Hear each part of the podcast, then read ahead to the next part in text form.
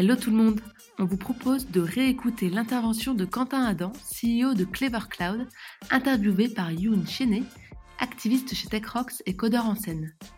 La room a été animée par Siam Alali, CTO de chez Arte. Bonne écoute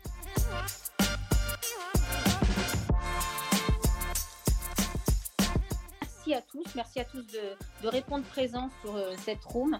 C'est extrêmement important pour moi d'être euh, euh, dans la communauté euh, Tech Rock et je suis ravie en tout cas d'avoir mes pairs aujourd'hui qui puissent pouvoir lancer des sujets extrêmement intéressants.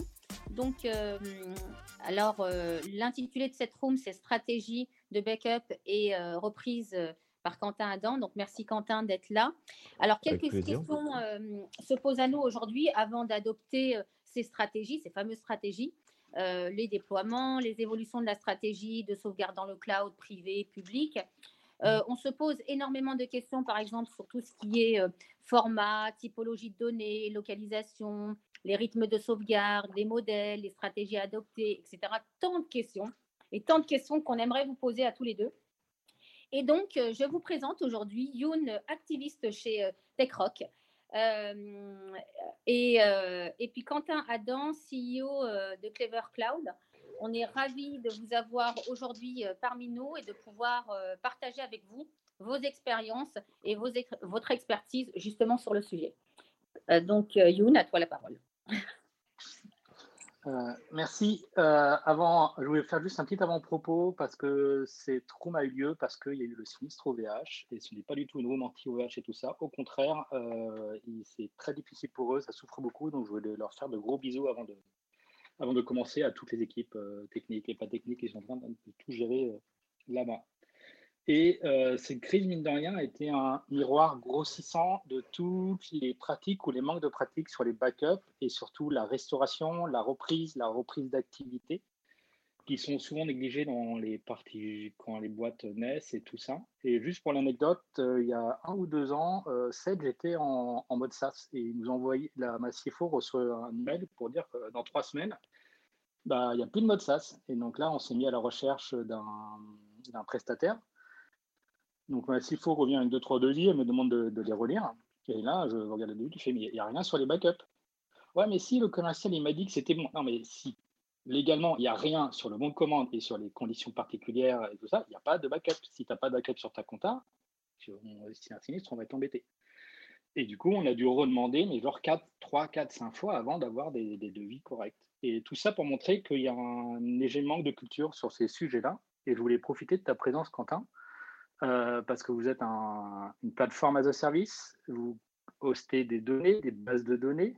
Euh, du coup, je voulais euh, que tu commences pour, et après on va dérouler les questions. Comment ça se passe, la, tout ce qui est backup et restauration de données chez Clever pour vous et pour vos clients? Alors, c'est peut-être des stratégies différentes. Ouais, en fait, c'est des stratégies qui sont multiples parce que je pense que quand on parle de backup, il faut avoir conscience qu'on est sur un, sur un sujet qui est qui est beaucoup plus compliqué que ce que les gens imaginent au prime abord. C'est-à-dire qu'en général, les gens se disent et on fera des backups et puis ne déterminent pas très bien ce qu'ils veulent dire par là. Et en fait, la notion de backup, elle est, elle, est multiple. Chez, Clever, la backup est gérée dans un système qu'on appelle la Backup API, euh, chez nous, qui, qui gère euh, différentes typologies de backup en fonction de ce qu'on veut faire et, euh, et leur monitoring. Euh, peut-être d'abord, on peut peut-être se poser la question pourquoi on fait des backups? Parce qu'en fait, les, raisons pour lesquelles on fait des backups sont différentes en fonction des use cases des clients. En fait, tu peux faire des backups soit pour prévenir des défaillances hardware, autrement dit, tu as cramé un disque dur. Il faut savoir qu'un disque dur, notamment les disques durs tournants, ils s'usent et ils finissent par mourir. Et les disques durs de type NVMe, ils finissent par plus être capables, enfin, les SSD qui vont être utilisés en NVMe ou quoi que ce soit, ils vont être plus capables d'écrire au bout d'un moment. Donc, euh, vous avez ce, genre de phénomène où en fait les disques meurent dans le temps. Alors après, il y a des cas extrêmes comme effectivement incendie du data center, mais en fait, vous, avez un premier cas qui est comment on prévient une défaillance matérielle, comment on prévient une défaillance euh, logicielle. Là, euh, typiquement, vous êtes en train de parler euh, d'une base de données qui aurait craché et vous devez essayer de la reprendre et potentiellement vous n'êtes pas capable de remonter l'OS sur lequel il était. Et après, vous avez d'autres types de demandes euh, que de la défaillance. Vous avez euh, prévenir une erreur humaine. C'est-à-dire que vous avez des backups, ils existent pas parce qu'on pense que le système va planter, mais parce que quelqu'un pourrait supprimer de la donnée et on pourrait en avoir besoin derrière. Donc, euh, c'est peut-être des fois le backup, il existe plus pour donner une sorte de délai dans la suppression qui permet d'être sûr que euh, euh, bah, s'il y a une erreur de fait, on va être capable de réagir. Et après, il y a des contraintes légales aussi. Et certains backups, ils existent pour des contraintes extrêmement légales de, choses. Et je pense qu'en fonction de la question qu'on pose, on ne doit pas y répondre de la même façon. T'as l'impression que je loupe un bout, Youn bah, si on peut peut-être focaliser, par exemple, je suis une mairie, euh, j'ai un site web, euh, j'ai de l'information qui est mise à jour tous les jours, tous les deux jours, toutes les semaines. Euh, qu'est-ce que tu conseillerais dans, ce cas-là? Quelle stratégie de backup tu conseillerais? Eh ben moi, je... cas-là. Alors, dans ce cas-là, très précis, j'aurais deux stratégies. J'aurais une stratégie très contenu humain d'effaçage, qui est une stratégie avec un backup euh, faiblement accessible depuis la cible de, de, backupage, euh, qui est vraiment un backup qui permet bah, de se donner 12-24 heures euh, sur la moindre action et d'être capable de récupérer de la donnée si jamais je suis parti en cacahuète pour une raison XY. Et j'aurai une deuxième stratégie de backup qui est là pour prévenir une défaillance matérielle. Mais je ne vais pas nécessairement lier les deux stratégies de backup. et je m'explique à ce niveau-là. toute stratégie de backup, en fait, c'est une stratégie euh, d'assurance en fait. Donc à chaque fois que vous avez déterminé une stratégie de backup, vous avez un coût que vous mettez en face d'un risque. Et en fait, la question, c'est quel est le risque de perdre de l'argent et comment vous mesurez ce risque-là et vous vous assurez qu'en fait, euh, euh, bah, ce risque-là, en fait, le coût financier est tellement fort que ça vaut le coup d'investir dans du backup. Et je pense que c'est un, un point qui est très important. Et donc, en fait, parfois, avoir plusieurs stratégies de backup du même sujet, et pas nécessairement une, même, euh, une, mauvaise idée. Je ne sais pas si j'ai été clair dans ma façon de m'exprimer là. Bah, est-ce que tu peux être peut-être un peu plus précis sur les différentes stratégies de backup? Dans la réalité, qu'est-ce que c'est en termes de localisation, en termes de fournisseurs, etc. Peut-être qu'avant, en fait, sur les stratégies, euh, du coup, je détermine, enfin, pourquoi tu veux backuper. Est-ce que tu essaies de backuper une défaillance ou est-ce que tu essaies de backuper un problème humain? Et, et, en fait, après, pour moi, tu as deux grands euh, type de backup. Tu as les backups de données structurées, les backups de données non structurées. Je m'explique. Quand on a par exemple euh, des machines qui tournent sur du cloud, elles ont un disque dur virtuel. On pourrait décider de backuper le disque dur virtuel. Et en fait, si vous, maintenez un backup du disque dur fait par exemple tous les jours à minuit, euh, ça veut dire que vous êtes capable de relancer la machine. Par contre, ça, c'est de la donnée non structurée. En fait, vous ne savez pas ce que vous backupez du tout. Euh, vous faites un snapshot et en fait, vous priez pour que la donnée que vous, vous, vous, ne soit pas corrompue et vous priez pour que euh, au moment où vous backupez soit la bonne donnée. Parce qu'en fait, comme vous n'avez pas structuré votre stratégie à ce moment-là, ça permet en théorie de repartir, mais c'est très difficile de tester ce que vous avez fait. Euh, parce qu'en général, dans la machine, il y a plein d'autres trucs qui fait que si vous la lancez à côté pour faire du test, bah, vous allez flinguer le système. donc, vous avez juste snapshoté le disque dur. Ou alors, vous pouvez backuper de la donnée structurée. Et backuper de la donnée structurée, ça veut dire que c'est une donnée où vous allez être capable de l'introspecter pendant votre backup. Et en fait, quand on a une stratégie de backup, ce que je recommande toujours, c'est de monitorer le backup. C'est-à-dire qu'en fait, quand tu fais un backup, tu le fais, mais en fait, il peut se produire plein de choses à ce moment-là. D'abord, le système avec lequel tu backup peut euh, se planter et se planter silencieusement. J'ai eu une engueulade euh, homérique il y a quelques années avec un fournisseur de base de données dont le système de backup, en fait, quand il plantait, il plantait de façon silencieuse. Et donc, du coup, tu ne savais pas que tes backups étaient corrompus. Donc, c'était complètement débile. Et la seule solution pour savoir si les backups étaient corrompus, bah, en fait, c'était de remonter le backup. Il se trouve que c'était un truc qui backupait des teraoctets de données. Donc, c'était un peu débile leur modèle. Mais, mais, euh, mais en fait, si tu veux, tu as, un truc est de dire si tu fais un backup, tu dois t'assurer que ton backup marche. Et pour t'assurer que ton backup marche, en fonction du truc que tu vas backuper, si tu backup de la donnée non structurée, tu ne seras pas capable de le faire. Est-ce que je suis clair euh, Pas du tout là, Guillaume. juste pour vulgariser un peu ce que tu appelles la donnée structurée, ça va être euh, un export de base de données, par exemple. Exactement, ouais, tu, fais bien de me dire. Donc effectivement, dans le cas, par exemple, prenons le site de la mairie. Il tourne sur un cloud computing quelconque dans une VM. Tu peux backuper la VM. Et ça, c'est cool. C'est si jamais le hardware qui fait tourner la VM meurt, bah, tu relances euh, une VM avec le même disque dur. Ça devrait fonctionner dans la majorité des cas. Sauf que. Tu couvres une défaillance matérielle, un serveur qui casse pour X ou Y raison, c'est ça? C'est ça. Mais tu ne sais pas si ton backup fonctionne. Tu n'as aucun moyen de savoir si ton backup est bon. Tu fais du test bit à bit, mais voilà. Et en fait, si jamais euh, ton backup a été fait avant, par exemple, un vérolage un peu discret, tu ne sais pas facilement remonter jusqu'à ce moment-là.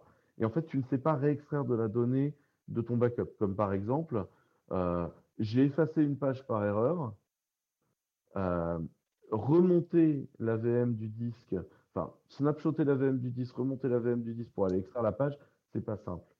Alors que si tu couples ça à une deuxième chose qui est le site de ta mairie, là, il est en PHP, euh, enfin, c'est un WordPress, tu vas backuper le MySQL, tu vois, et les fichiers du WordPress de façon séparée. C'est facile d'aller introspecter ce backup-là de juste le restaurer dans une base de données pour aller récupérer la page qui te manque et éventuellement dans le file system des assets. Et surtout, ce sera facile de faire des tests sur cette base de données pour savoir ce que tu as backupé. C'est-à-dire que si ton backup, euh, tu fais tourner des tests dessus, bah en fait, tu es capable de restaurer le backup dans une base. Donc, tu es capable tous les jours de savoir qu'en fait, ton backup, c'est réellement un fichier pas corrompu, mais un fichier fonctionnel et tu es capable de faire des métriques, comme par exemple le nombre de lignes qu'il y a dans une euh, table, de vérifier que la source de ton backup et que le backup ont le même nombre de lignes dans une table, te permet de garantir que ton backup il est réellement bon. Et du coup, tu as, une chose euh, qui est à peu près propre à ce niveau-là. Et en fait, c'est comme ça que tu vas faire en sorte de couvrir d'un côté la défaillance fonctionnelle et de l'autre côté une, une défaillance qui peut être humaine, sachant que tu peux couvrir une défaillance humaine euh, avec ton backup structuré. Euh, et tu peux également. Donc, une défense humaine, c'est quelqu'un qui va bousiller de la donnée, qui va bousiller des pages euh, de manière non intentionnelle, contrairement à un pirate. C'est de ça qui parle. Ouais, c'est ça. Juste pour illustrer. Et si actuellement il y a pas mal de cloud providers, donc le cloud c'est magique, qu'est-ce qu'ils font pour moi en, en, termes de backup est-ce que je vais, en listant tous chez Google, Amazon, OVH, Scaleway et Azure, est-ce que mes backups sont couverts ou est-ce que je dois quand même faire des choses? Parce que là, les, les incendies de data center, c'est moins, c'est plus ou moins ton problème. Le fait qu'une région soit coupée, c'est plus ou moins ton, ton problème. Qu'est-ce que tu dois faire? Qu'est-ce que tu ne dois plus faire? Alors, la question est faussement naïve, hein, je, je m'entends. La, la, la, première chose, c'est que s'il n'y a rien de défini dans votre contrat, par défaut, le cloud ne fait rien. Et ça, c'est un truc qui est très important à comprendre, c'est que ce n'est pas parce que vous êtes en cloud que vous avez des backups inclus. Les, backups, ils ne sont, pas, euh, sont pas gratos. Euh, c'est toujours une option qu'il va falloir prendre. Donc après, euh, si par exemple vous allez sur un, produit structuré, donc chez Clever Cloud, les databases as a service, chez AWS, les RDS, etc., vous avez ici le moyen d'avoir clairement d'identifier, là on fait des backups. Et là, c'est le moment où il faut rentrer dans les petites lignes. On fait des backups, ok. Ils sont stockés où?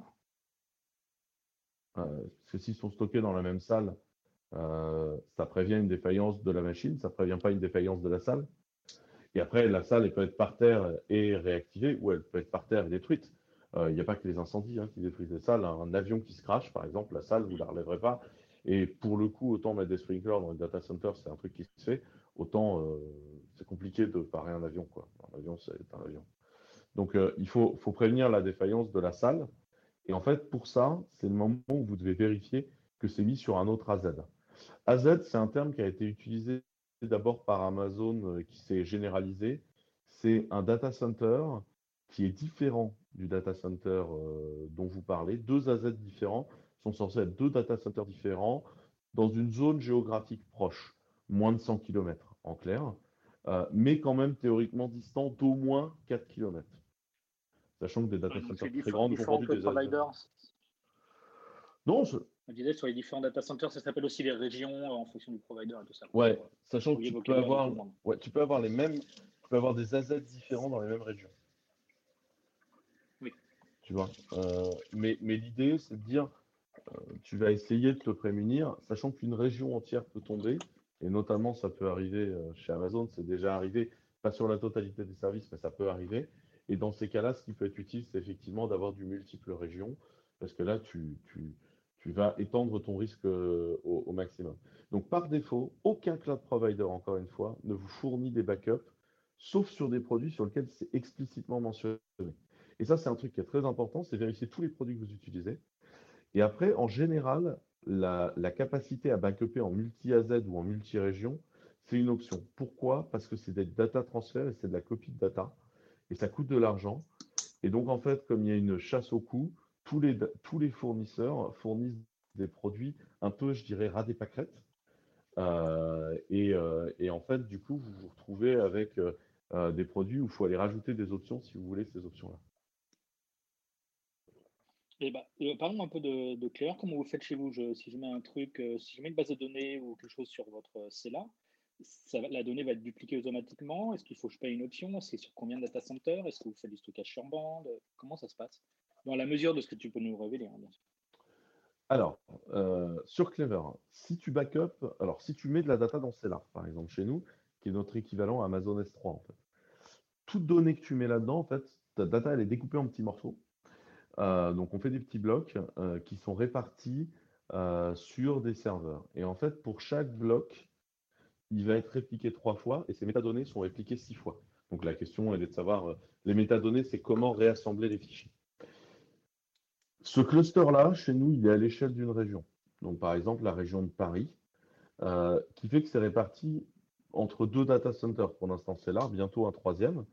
Et ce qui fait que ta copie entre deux, serveurs, si on perd la moitié de la région de Paris, on ne, on ne perdra pas ta donnée. Euh, et donc, tu y auras accès. On ne pourra plus écrire dans le cluster si on perd la moitié du, du, truc, mais on pourra toujours aller lire et ta donnée ne sera pas perdue. Euh, et il se trouve que c'est là, c'est le système dans lequel nous, on backup tout le reste. Donc, c'est notre système de backup. Donc, quand tu prends une base de données PG chez Clever, en fait, ce qui va se passer, c'est qu'on va en créer un fichier de, du backup, donc un, fichier structuré, et on va l'uploader dans Cellar, ce qui fait que si on perd euh, bah, un data center entier euh, à Paris, bah, il n'y a, a, pas de question, ton, ton fichier sera backupé. La question, elle est par contre, comment on vérifie que ce backup est bon Et si tu veux, ça, c'est une question qu'on peut voir un peu plus tard. Mais c'est, en fait, c'est une question hyper importante. En fait, il y a énormément de boîtes qui ont des backups complets. C'est l'étape d'après. Mais en gros, c'est là, c'est backupé sur des disques durs qui sont sur différentes localisations géographiques, c'est ça? C'est ça. Par défaut, on va toujours backuper en différentes localisations géographiques dans la même région. Euh, pour Vous avez du backup sur bande ou sur DVD euh, ou même chez un prestataire externe alors, pour l'instant, nous, on ne le fait pas, euh, ça, parce que le backup sur bande, ça n'est rentable qu'à partir d'une quantité en pétaoctets extrêmement forte. Euh, et, aujourd'hui, on ne fournit pas. L'intérêt du backup sur bande, pour que tout le monde comprenne, une bande, ça s'écrit très lentement et ça se lit très lentement. Donc en fait, le backup sur bande, c'est génial quand tu veux être sûr de pouvoir retrouver ta donnée un jour ou quand tu as de l'archivage légal à faire. Mais si tu veux pouvoir manipuler ta donnée ou par exemple faire un retour sur un incident, c'est pas la meilleure stratégie parce qu'en fait, ça coûte euh, assez cher à petit volume. Il faut avoir vraiment des gros volumes pour que ce soit rentable la bande. Euh, euh, et, en fait, ça peut, enfin, ça peut être assez pénible à faire. C'est beaucoup de mécanique faut donner un ordre d'écriture, donner un ordre de lecture, etc. Par contre, ça peut être ta dernière ligne de défense. Euh, c'est-à-dire que c'est bien de faire un backup sur bande euh, pour aller récupérer la donnée du mois dernier. Si vraiment on a tout perdu et qu'on a eu un enchaînement de catastrophes, bah, c'est bien parce qu'au final, la rétention sur bande, elle ne coûte pas très cher. Mais nous, pour l'instant, on n'en bah, fait pas. on va passer on va passer à la reprise parce que juste pour entendre le vocabulaire, on va parler de PRA, de plan de reprise d'activité, c'est-à-dire qu'on va reprendre l'activité de manière dégradée sous un certain délai, ou le plan de continuité d'activité, où là, il faut le minimum de coupure euh, entre les deux. Euh, donc on a backupé, mais si on backup sans jamais tester le backup et que le jour où on a un sinistre, ça ne marche pas, euh, bah, on a tous les yeux rivés sur nous et c'est bien bête. Donc comment on fait pour tester et sans que ça coûte une blinde aussi budget de chaque entreprise alors encore une fois, soit vous prenez un service managé, donc sur des bases de données ou des choses comme ça, vous avez des services managés de backup euh, qui vont vous faire les tests. Ça, il faut souvent pousser les fournisseurs dans leur retranchement. Moi, j'en connais pas des qui font les tests euh, eux-mêmes pour l'instant. Je pense que ça va se généraliser. nous, on le fait de plus en plus chez Clever. Là, c'est une bêta privée pour l'instant, cette fonctionnalité-là, où en fait, tous vos backups seront restaurés dans une BDD tous les jours et recheckés avec euh, le compte de ligne, etc., pour s'assurer de ça. Pour l'instant, le monitoring euh, par défaut, on vérifie que les tailles de backup sont cohérentes. Et en fait, à ce moment-là, on ne s'est pas prémuni sur une inversion de bit ou un truc comme ça. Et ça, donc, factuellement, la, seule façon de, vérifier qu'un système de, de, données structurées il est toujours fonctionnel après son backup, c'est de prendre le backup et de le restaurer en test tous les jours. La seule solution pour que ce soit pas cher, c'est qu'il faut l'automatiser, l'automatiser, l'automatiser. Sinon, vous en avez pour une fortune en temps humain. Mais la meilleure solution, c'est que ce soit, c'est que ce soit hyper automatisé. Et en vrai, c'est la seule solution pour que ce soit propre. Vous aurez, jamais, vous, pourrez prendre toutes les précautions du monde. Euh, nous, on a déjà eu des backups euh, corrompus, en fait, euh, le, système de backup qui testait la non-corruption du backup nous avait dit que le backup était bon on l'a stocké et quand on s'en est resservi, on s'est rendu compte qu'il était corrompu parce qu'en fait, c'est la même lib qui faisait, euh, le backup et qui faisait le check du backup. Et en fait, la corruption, elle était dans la lib. Et, euh, c'est hyper con, en fait. et, en fait, vous pourrez jamais avoir une meilleure euh, confiance qu'en restaurant le système tous les jours. Et quand tu dois constituer un plan de reprise d'activité, c'est quoi pour toi les étapes essentielles La checklist à ne surtout pas oublier?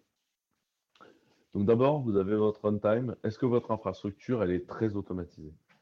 L'infrastructure as code ou l'utilisation de plateformes as a service, euh, ça a plusieurs intérêts, euh, dont celui d'être capable de dupliquer son infrastructure très rapidement. Et en fait, c'est pour ça que euh, quand on fait un plan de reprise d'activité, une partie du truc, c'est cette capacité à dire bah, j'ai perdu mes serveurs, c'est pas grave, c'était du cattle et pas du pet. Je ne sais pas si vous avez déjà entendu parler de ce truc-là, la différence entre pet et cattle. La, différence entre PET et Cattle, c'est vraiment de dire si vous êtes euh, face, à un, incident, euh, si, vous êtes face à votre infrastructure, est-ce que chaque serveur il a son nom, vous en avez pris soin, vous avez donné des commandes SSH dedans et il a été installé à la mimine? Et dans ces cas-là, on, va l'appeler PET, c'est-à-dire que c'est votre animal de compagnie, vous le connaissez bien. Ou Cattle, Cattle c'est le bétail, c'est-à-dire que vous en prenez un ou vous en prenez 10 000, c'est la même chose.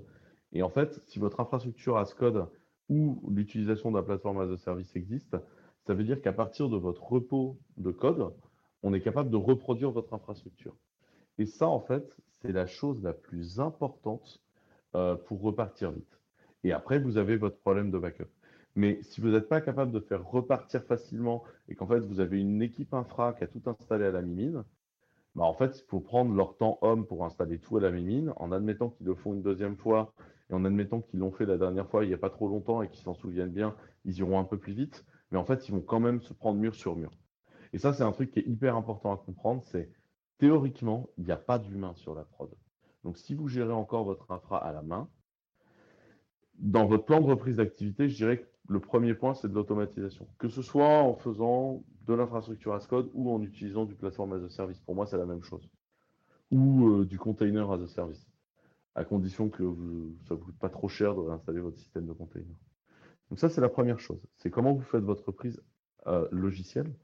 Et la seconde chose, bah, si vous avez des backups structurés bien testés, vous téléchargez votre backup, vous le réinsérez dans, votre nouvelle base de données, et là, ça repart.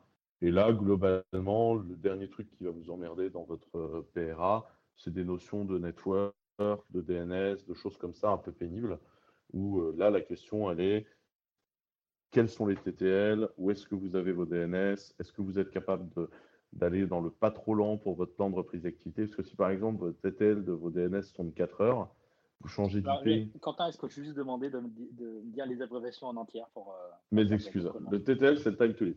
En fait, quand vous faites du DNS, euh, les entrées dans le DNS, euh, elles ont un temps que vous mettez en cache.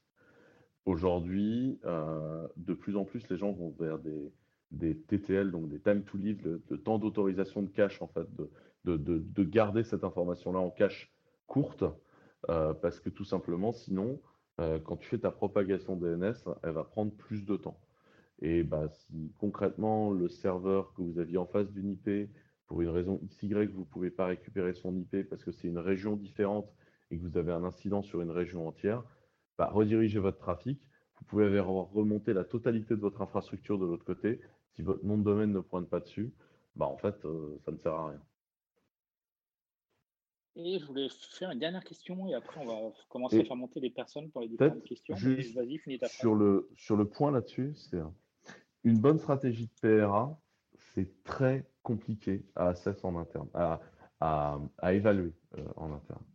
Parce qu'en fait, quand vous, vous le faites, vous ne vous rendez pas compte de tout ce que vous faites naturellement, en fait, de tout ce qui était là avant et que, sur lequel personne ne pose de questions la meilleure façon de, vérifier que votre PRA a du sens, c'est un, s'il n'est pas écrit, c'est que vous avez un problème.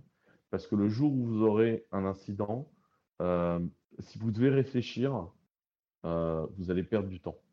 Donc un PRA, théoriquement, il est écrit, il existe, c'est une procédure, elle est régulièrement revue. Et moi, j'aurais tendance à dire qu'un bon PRA, euh, ça se voit en externe. Quand je dis ça se voit en externe, vous n'êtes pas obligé de payer des consultants. Euh, si vous avez une autre boîte tech avec qui vous vous entendez bien, vous vous le faites l'un l'autre. Euh, vous, prenez les techs de la boîte d'en face et, vous leur expliquez votre temps de reprise d'activité. Et s'ils vous disent bah, ça, ça et ça, c'est des zones d'ombre, on ne sait pas le remonter, euh, c'est que vous avez un problème. Ou vous pouvez également vous servir de vos nouveaux arrivants. En fait, vous, vous faites checker le plan de PRA par des nouveaux arrivants chez vous. Ça permet d'avoir une idée de comment fonctionne l'infra et ça vous permet d'avoir cet audit externe sans pour autant euh, le payer. Je veux dire, il y, a des, façons pas chères de faire de l'audit externe. Et donc, euh, tout ça, ça coûte du temps, ça coûte de l'argent. C'est quoi tes meilleurs conseils euh, pour les jeunes et plus anciens CTO ou, DSI pour vendre ça à, ses collègues de, la direction là où le CFO, là où le CEO, etc., etc. Parce que mine de rien, c'est du budget qu'on prend qui ne sont pas pour du bien de marché, c'est pour gérer des risques. C'est quoi tes meilleurs, euh, tes meilleurs conseils? Et après, on pourra passer aux, questions de tout le monde et, faire monter des gens.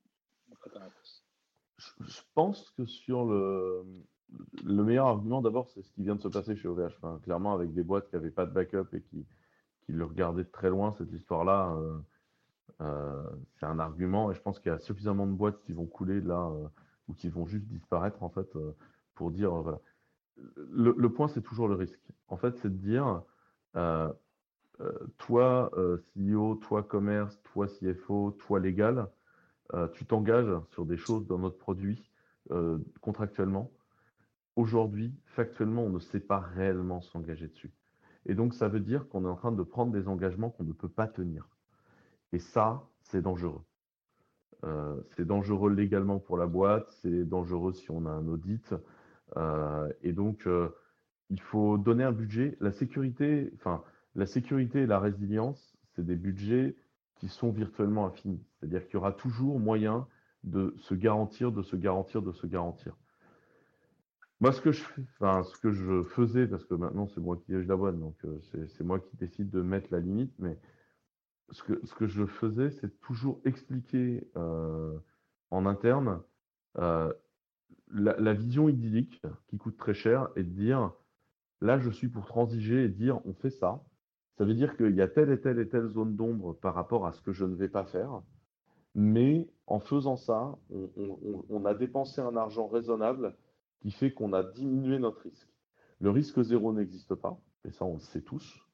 Euh, mais par contre, il y a une différence entre être exposé à un risque de 10-15% et être exposé à un risque euh, tellement fort qu'on ne sait même pas le chiffrer. Vous voyez ce que je veux dire ou pas?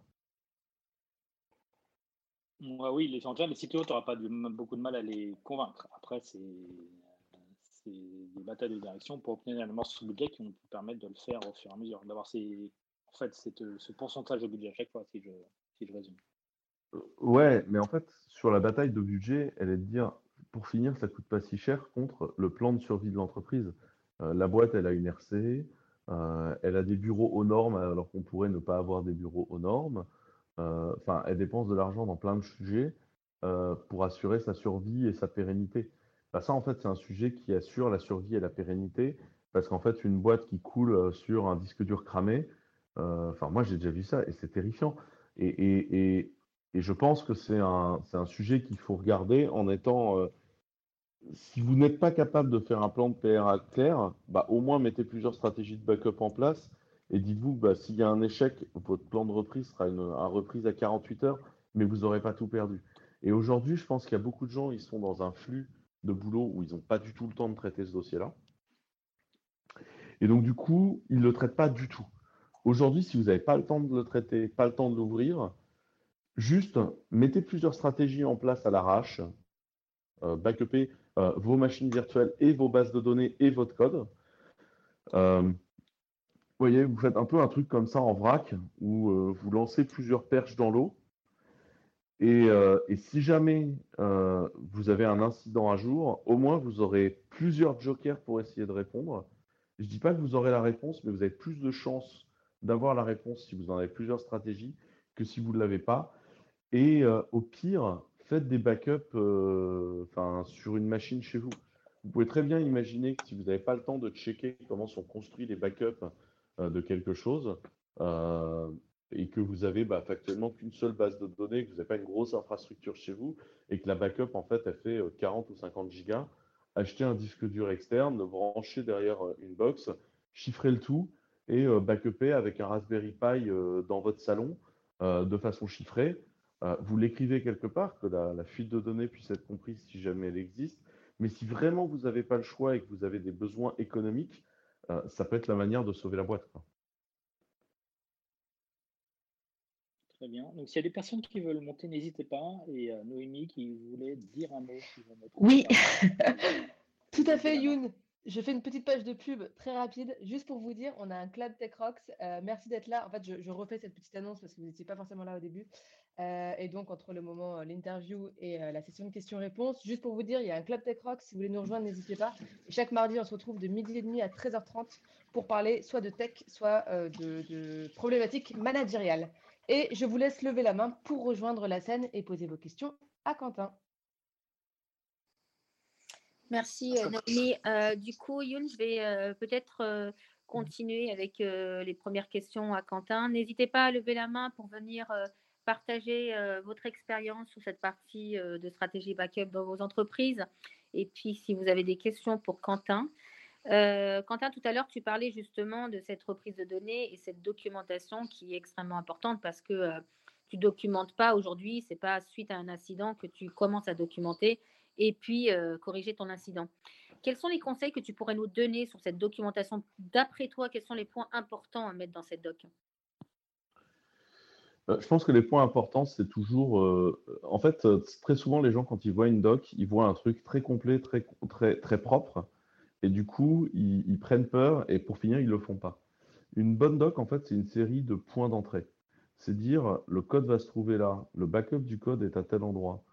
La base de données, ça, son rôle est primordial. Théoriquement, elle est backupée là et backupée là. et, et ces, backups sont à tel endroit. Et donner l'ordre dans lequel les choses doivent être remontées en disant euh, il, y a, euh, y a, y a des comptes, euh, les comptes pour accéder au système sont là, là, là et là. Et là, encore une fois, après, je, je, dis des choses qui, des fois, ne sont pas applicables quand on a une toute petite boîte, mais nous, par exemple, on a un gestionnaire de mots de passe centralisé chez Clever avec des, coffres forts identifiés par team. Euh, ça, chez nous, bah, on utilise un service tiers qui s'appelle OnePassword. On fait confiance à leur capacité à ne pas tomber. Euh, et en fait, c'est un bon endroit. Enfin, tout le monde sait que les mots de passe sont dans OnePassword. Et, euh, et en fait, du coup, ça veut dire que dans la doc de reprise, il y a le lien vers le mot de passe à aller chercher dans OnePassword pour accéder à certaines choses. Et ça, ça permet bah, d'être très clair. Et en plus, ça permet de ne pas casser le système de droit. C'est-à-dire que le mot de passe n'est pas dedans, c'est un lien vers un, safe. Et bah, si tu n'as pas accès au safe, tu n'as pas accès au safe et le système de droit est respecté. Vous voyez ce que je veux dire? Donc, pour moi, il faut, rationaliser le truc. Il faut faire un document. Ça peut être un doc, euh, Google Doc, euh, euh, appelé en majuscule et facile à trouver dans votre organisation. Enfin, vous n'êtes pas obligé de faire un truc très compliqué. C'est juste genre, il y a un drame. Qu'est-ce qui se passe? On a perdu tous les serveurs. Alors, et, à ce moment-là, il faut lister. et c'est le moment où effectivement, quand on écrit ce doc-là, on se retrouve, on, se, dit, ah ben là, il y a peut-être des trous, par exemple, il n'y a que sur des serveurs à nous qu'il y a des, qu'il y a des backups. Peut-être qu'il faut les backuper en plus sur un service de, stockage distribué, quitte à les chiffrer, encore une fois. Pouvez chiffrer des backups, ce n'est pas un problème. Chiffrer des backups à l'envoi, les déchiffrer à la réception. De toute façon, le, temps de transfert que vous avez euh, est tellement long que votre CPU s'emmerdera à les chiffrer, déchiffrer. Donc, ce n'est pas, pas, un problème d'aller euh, chiffrer vos backups et les mettre chez quelqu'un d'autre. Et si vous avez beaucoup, beaucoup de stockage, vous avez des services de stockage comme B2 de Blackbase, c'est extrêmement peu cher. C'est lent, mais c'est pas cher. Et du coup, ça vous permet de backuper en infrastructure externe en faisant un peu de chiffrement et c'est facile. Et vous avez des très bons outils en ligne de commande pour faire euh, le chiffrement à, l'entrée et à la sortie. Et, en gratuit, vous pouvez utiliser Keybase pour stocker vos clés. Je ne sais pas si je suis clair dans tout ce que je dis là, mais en vrai, les systèmes euh, pour chiffrer des backups externes et les stocker chez d'autres gens qui ne vont pas défaillir en même temps que vous de façon probabilistique, c'est facile à faire. Merci Quentin. Dis-moi, j'avais une autre question euh, concernant la, réplication à distance. On en avait déjà parlé. Euh, aujourd'hui, la réplication à distance, elle est synchrone ou bien tu as une réplication asynchrone? Euh, tous deux offrent des, options complètement différentes sur la protection des données informatiques d'une entreprise. Et il est important aujourd'hui, je pense, de comprendre la différence et les effets euh, potentiel sur ton réseau pour, pour euh, assurer une sécurité des données dans ton entreprise. D'après toi, est-ce que oui ou non, il y a une euh, stratégie, enfin, quelle est la meilleure stratégie de réplication finalement, asynchrone ou, ou, synchrone? De façon claire, tout le monde rêve du synchrone. Parce qu'en fait, du coup, tu, tu, te poses zéro question et à ce moment-là, tu n'as même pas tellement de plan de reprise d'activité, mais tu as plutôt de la continuité d'activité. Euh, et, c'est génial d'être synchrone. Par contre, des fois, avec le volume de data euh, ou euh, le, volume de transactions que vous allez avoir en local, le fait d'être synchrone, si vous devez demander l'acquiescement de la transaction également de, l'autre côté de la réplication, donc en multi-région de l'autre côté, ça peut devenir lent. Et là, en fait, c'est, le moment où se pose la question métier. je donne un exemple. Si vous faites du bancaire, si vous perdez une région, s'il y a une transaction qui manque sur cette région-là, c'est grave parce que, parce que potentiellement, il y a un paiement carte bleue qui n'a pas été pris en compte avec une soustraction sur le compte qui n'a pas été prise en compte. Ce qui veut dire que votre, votre stratégie de réplication, elle doit être synchrone et consistante à distance pour être capable de, en cas d'arrêt de l'activité, pouvoir garantir que la qualité de données, elle est bonne et elle est consistante par rapport à tous les messages que vous avez émis. C'est-à-dire que quelqu'un qui a qui a, émis un virement ou qui a émis un paiement CB, euh, vous pouvez garantir que son paiement s'est bien passé. Donc ça, c'est la, première chose. La deuxième chose euh, à dire euh, sur ce, modèle-là, c'est si jamais vous avez bah, un blog très usité avec beaucoup de commentaires, si jamais vous perdez tout, euh, est-ce que les deux derniers commentaires, vous pouvez vous en passer? Eh ben, De façon un peu cynique pour vos contributeurs, oui.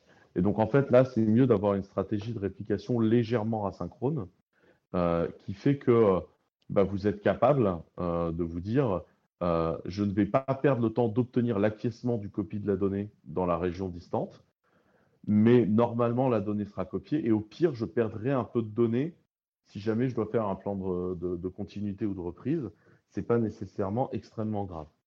Et ça, je pense que c'est un point qui est, euh, qui est, important. C'est à chaque fois que vous faites de la donnée, vous devez vous demander quel est le use case de votre donnée et est-ce que vous êtes sur une donnée où vous, devez privilégier la consistance, la continuité, la réplication ou la rapidité de réponse. Et je pense que c'est la façon de définir entre synchrone et asynchrone comment vous devez euh, euh, gérer le sujet sachant que le synchrone, de toute façon, vous coûtera toujours plus cher parce que vous faites beaucoup plus de volume de données. Il est à noter que vous pouvez utiliser quand même, euh, je, fais un aparté, mais vous pouvez utiliser aussi ces stratégies-là euh, en local. Euh, je donne un exemple. Imaginons que votre business repose sur une base de données, par exemple PostgreSQL vous avez euh, votre, votre base de données euh, main euh, qui prend la totalité des, requêtes. c'est le leader, il prend toutes les requêtes d'écriture, etc. Puis vous avez beaucoup de charges. Donc en fait, vous lui avez fait deux followers synchrones qui prennent toutes les, lectures, les requêtes de lecture. Donc vous avez mis des proxys, par exemple, des PG Bouncer devant, qui vont envoyer toutes les requêtes d'écriture sur le leader. Le follower vont se prendre les requêtes de lecture. Et puis là débarquent les gens euh, chez vous de big data et qui veulent faire un peu de BI sur vos données. Bah, en fait, ces gens-là, ils vont faire de la BI sur vos données, mais en fait, ils vont passer leur temps à écrire des requêtes SQL extrêmement lourdes, extrêmement coûteuses, voire plantogènes. Et en fait, si vous les laissez requêter le cluster principal, euh, en fait, comme votre leader attend l'acquiescement des followers sur les requêtes d'écriture, si jamais vous avez une requête très longue qui arrive sur un follower et le bloque, en fait, vous bloquez tout votre système et ce n'est pas une bonne stratégie du tout. Ce que vous faites dans ces cas-là, c'est vous créez un autre follower, vous créez un, follower asynchrone qui, lui, ne fournit pas d'acquiescement au, leader, il le sait, le leader. Et en fait, lui, il va juste lire tout le flux de transactions du leader, parfois ne pas être complètement synchronisé avec le leader, mais très sincèrement, que les gens de la BI ne soient pas synchronisés à la requête près euh, au leader, vous vous en foutez. Et quand les gens de la BI sont en train de foutre par terre votre follower de BI, bah, en fait, vous n'avez pas d'impact sur la prod. Et vous voyez que cette stratégie, qui n'est pas seulement de la backup, qui est aussi de la réplication de données, vous pouvez appliquer les mêmes patterns de réflexion en fait, sur votre utilisation au quotidien. Ce qui fait qu'un cas où vous aviez un problème de performance de base de données, en fait, vous n'avez plus de problème de performance de base de données, vous avez juste un problème de bonne configuration d'un schéma leader-follower. Merci Quentin. Euh, dis-moi tout à l'heure, vous parliez avec euh, Youn sur la partie cloud provider et euh, qu'il était intéressant en tout cas de, pouvoir faire des backups dans différentes régions d'un même pays. Euh, moi, j'ai une question. Alors, du coup, plusieurs backups, différentes régions. Est-ce que j'ai la possibilité d'utiliser des cloud providers différents? Alors, je suis chez OVH, je vais faire ma sauvegarde chez AWS et je vais refaire une autre sauvegarde chez Google. Euh, ça te paraît cohérent, pas cohérent? Est-ce que pour toi, je vais aller directement faire euh, des répliques euh, de données uniquement chez OVH parce que je suis déjà chez OVH, donc je vais faire mes répliques de données là-dedans, ou j'ai la possibilité d'en utiliser d'autres des providers? Le problème de la backup en, en multi-cloud, c'est qu'en fait, en général, ils te font payer un peu plus cher ta bande passante. Donc, ce sera toujours un sujet un peu plus coûteux. En plus, tu as de l'apprentissage, tu as un contrat spécifique pour ça, qui est un contrat que tu vas sous-optimiser parce qu'évidemment, euh, euh, tu as très peu de volume en fait sur tes backups, euh, donc tu ne peux pas faire effet levier. Par contre, en interne d'un fournisseur, tu prends toujours le risque qu'il y ait une brique interne que tu ne connais pas et que dont parfois il n'en a pas conscience, le, le, fournisseur, qui en fait faille une défaillance. Et là, tu te mets dans une galère parce que ton fournisseur, euh, mono-fournisseur, a déconné.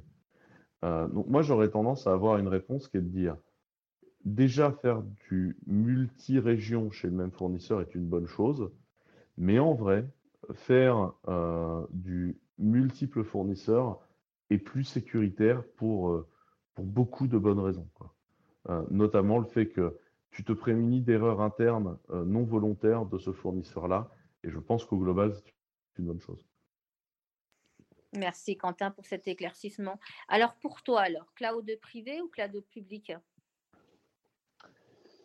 Le, problème, c'est qu'est-ce qu'on appelle le cloud privé? Si le cloud privé, c'est installer un vSphere, euh, très sincèrement, aujourd'hui, euh, vous avez une, meilleure qualité de VM en cloud public. Euh, si le cloud privé, c'est une optimisation de coût parce que vous avez des énormes infrastructures et qu'en fait, acheter du hardware ou liser du hardware et le mettre en DC, c'est c'est plus rentable avec du software au-dessus et vous êtes plus propriétaire de ce qui s'y passe, bah, en fait, parfois, c'est financièrement plus intéressant.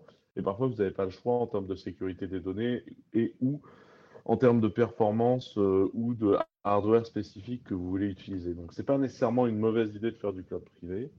Le cloud public, ça a un intérêt. Il y a plus de choses auto-managées. La question, elle est se poser la question des engagements de votre cloud, euh, de votre cloud euh, euh, public et ce qu'il offre comme garantie, et notamment parfois la dissonance euh, entre certains fournisseurs. Si vous prenez par exemple AWS, leur marketing vous dit euh, ça a été designé pour être disponible à 99,999999%, on perdra jamais vos données, etc. Si vous ouvrez leurs conditions générales, bah, l'engagement de SCD, c'est Kutchi. Et ce qu'on vous dit sur S3, qui est le truc dans lequel vous faites tous vos backups, c'est la donnée que vous mettez dans S3, on ne peut pas vous la garantir, vous êtes censé la backuper. voyez ce que je veux dire Et pourtant, ce n'est pas du tout ce qui est écrit sur le marketing d'S3. Et à chaque fois, vous avez une petite étoile. Ça a été designé pour tenir 99,9. Par contre, on ne s'y engage pas. C'est quand même le point qui est important. Donc après, est-ce qu'il vaut mieux pas aller chez un plus petit acteur qui, lui, va prendre des engagements contractuels euh, et, ça, je sais qu'il y en a qui le font. enfin, nous, on en fait partie, mais c'est quand on dit euh, cloud, public, ou cloud privé, oui. Après, ça ne veut pas dire que l'offre publique, par défaut, c'est celle qu'il vous faut. Parfois, il faut demander aux fournisseurs de s'engager un peu plus loin. Moi, j'ai toujours tendance à considérer que le cloud public sera plus rentable et plus scalable et plus simple pour la plupart des cas d'usage. Après, enfin, d'abord, quand vous êtes en cloud public, vous partagez des choses, vous partagez des bouts de network, vous partagez des bouts de machine, et on l'a vu, un CPU, c'est corruptible. Donc, encore une fois, c'est quelle est la confidentialité de la donnée que vous avez? Est-ce que c'est une donnée qui va, pour finir, sur un, sur un use case hyper edgy, hyper bizarre, euh, CF8, est-ce que c'est si dramatique que ça? Est-ce que vous aviez. Parce que peut-être oui, peut-être, bah, si on y réfléchit, pas tant que ça. Euh, et donc, dans ces cas-là, bah, si vous devez absolument garantir zéro fuite, bah, le cloud privé, c'est nécessaire parce que c'est compliqué de garantir des choses software ou même hardware parfois. Euh, et, de l'autre côté, il y a le côté coût et comment vous organisez vos coûts là-dessus. Je ne sais pas si j'étais clair. Non, très clair, merci Quentin. Merci d'avoir écouté euh, cet extrait de, Quentin Adam et de Yoon. N'hésitez pas à nous rejoindre sur le club TechRox sur Clubhouse ainsi que sur nos rooms tous les mardis de 12h30 à 13h30. Belle journée